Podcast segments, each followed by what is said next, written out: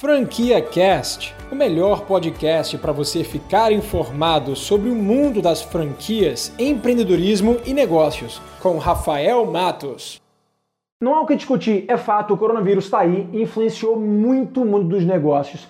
O mundo que a gente vivia antes não vai ser o mesmo o hábito de consumo de todos nós mudaram drasticamente e vão continuar se adaptando a um novo modelo de vida. Sim, isso está acontecendo, isso é verdade. As coisas não vão voltar àquele antigo normal, sabe? Aquele normal que a gente está vivendo antes. Vai existir um novo normal depois que isso tudo passar. E com certeza vários negócios foram afetados negativamente, enquanto outros foram afetados positivamente. Eu, inclusive, já gravei um vídeo publicando as franquias que estão bombando durante essa pandemia. É só você clicar aqui acima. Vou deixar um card aqui para você assistir esse vídeo. Mas no vídeo de hoje eu quero focar nas franquias que você não deve investir, porque elas sim foram as mais impactadas. Em primeiro lugar, eu queria falar sobre as franquias de academias. As franquias de academias estão sim no ranking das franquias mais afetadas, mais abaladas, não só porque tiveram que fechar as portas nesse período de quarentena, mas também porque terão uma retomada muito lenta nos próximos meses. A própria Bain Company, que é uma das maiores consultorias do mundo,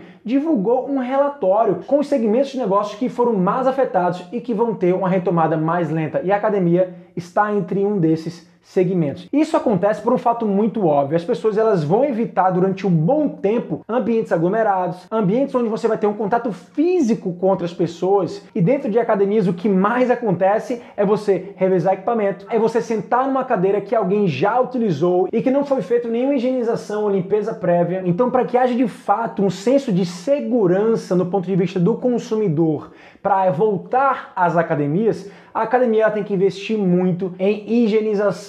E o pior de tudo isso é que a gente sabe que as academias são ótimos lugares para a gente poder fazer atividade física e sim melhorar a nossa saúde. Mas até essa vacina sair, eu tenho certeza que muita gente vai evitar esses tipos de lugares e vão preferir fazer atividade física num ambiente externo. E sem falar que o investimento médio para você montar uma academia é relativamente alto. A Smart Fit, por exemplo, ela custa aproximadamente um milhão de reais. Ou seja, faz sentido de verdade você investir na academia agora? Ou será que não vale a pena você esperar tudo isso passar se de fato esse é o segmento de negócio que você escolheu? Bom, você não precisa nem responder, é uma pergunta retórica, mas é um pouco óbvia, né? Tipo de franquia número 2 foi muito abalado e vai continuar sendo até o final do ano. E esse é o segmento de agências de turismo. Eu sei, é muito triste, cara. Infelizmente, isso está acontecendo com tipos de negócio que trazem pra gente uma alegria, uma satisfação, uma felicidade e que todos nós desejamos.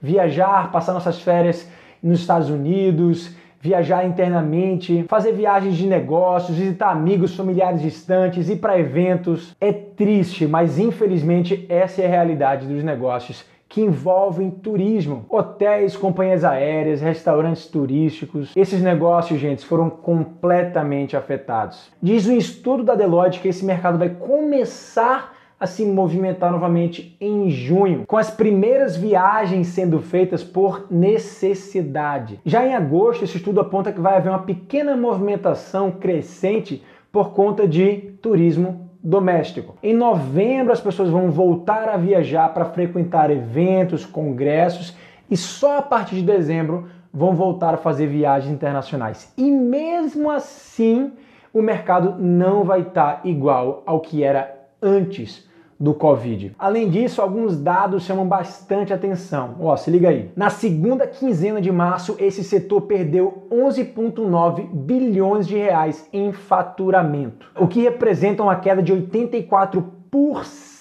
do volume de receitas comparado ao mesmo período em 2019. E eu sei que esse é um tipo de segmento que era bastante atrativo no mundo das franquias, porque tem franquias que trabalham no modelo home base, onde o franqueado ele é um agente de viagens e que ele oferece esses tipos de viagens, pacote de turismo, pacote de intercâmbio, trabalhando de casa investindo muito barato. De fato é um baita de um negócio. Mas se você fosse me perguntar se eu investiria nisso agora, a minha resposta é não. Eu aguardaria pelo menos até o final do ano para a gente conseguir enxergar todo esse movimento sendo conquistado, porque tem muitas invariáveis, tem muitas incertezas dentro desses estudos, dentro do mercado que a gente está vivendo, porque o que a gente está vivendo hoje é algo único que a gente nunca viveu antes. Então fica difícil às vezes prever algum movimento positivo ou negativo é, dentro dessas perspectivas. Então, nesse momento, a realidade é: tá tudo parado, ou seja, não invista, não bote seu dinheiro em algo que você não sabe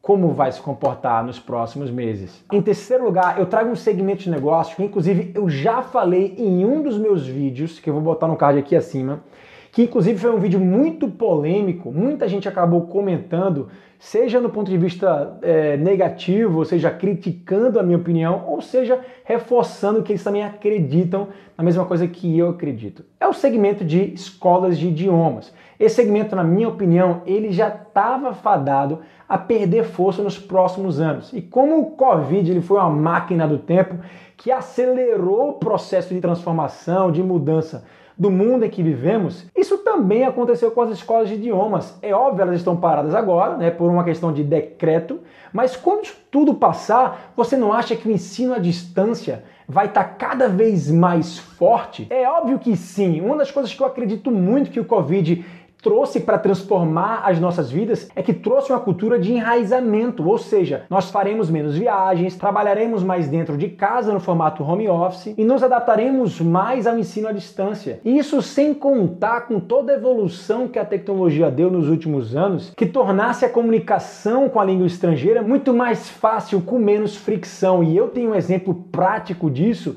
que foi recentemente quando eu estive nos Estados Unidos com a minha família toda.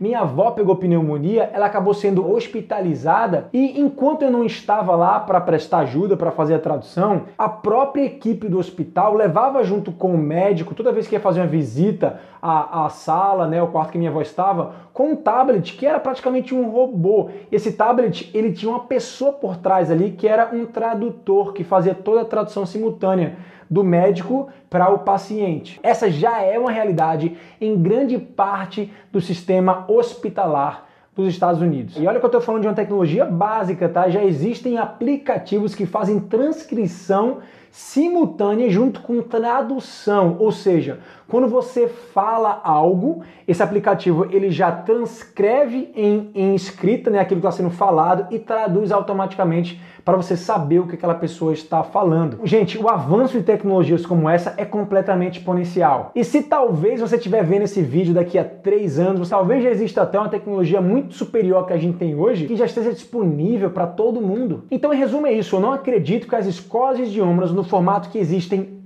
hoje elas vão continuar funcionando, porque não faz sentido você investir em tanto imobilizado se você tem o um ensino à distância que você escala o teu conhecimento e que você como aluno pode ter acesso aos melhores professores do mundo sem sair de casa, pagando valor até muito mais acessível àquela mensalidade que você paga para a escola de inglês da sua cidade. E para finalizar o conteúdo do vídeo de hoje, além desses três tipos de franquias que eu acabei de mencionar, a última franquia que eu espero que você não invista nesse momento é a categoria de franquias de alimentação que não possuem delivery. Eu sei, é um pouco difícil você não encontrar uma franquia de alimentação hoje que não está adaptada para esse novo formato de entrega, mas confie em mim, existem sim, tá? Então quando você for pesquisar sobre as franquias de alimentação, por favor, primeira pergunta que você deve fazer é: essa franquia ela possui um sistema de delivery? Se sim, em qual formato? Porque quanto menor o seu custo de operação,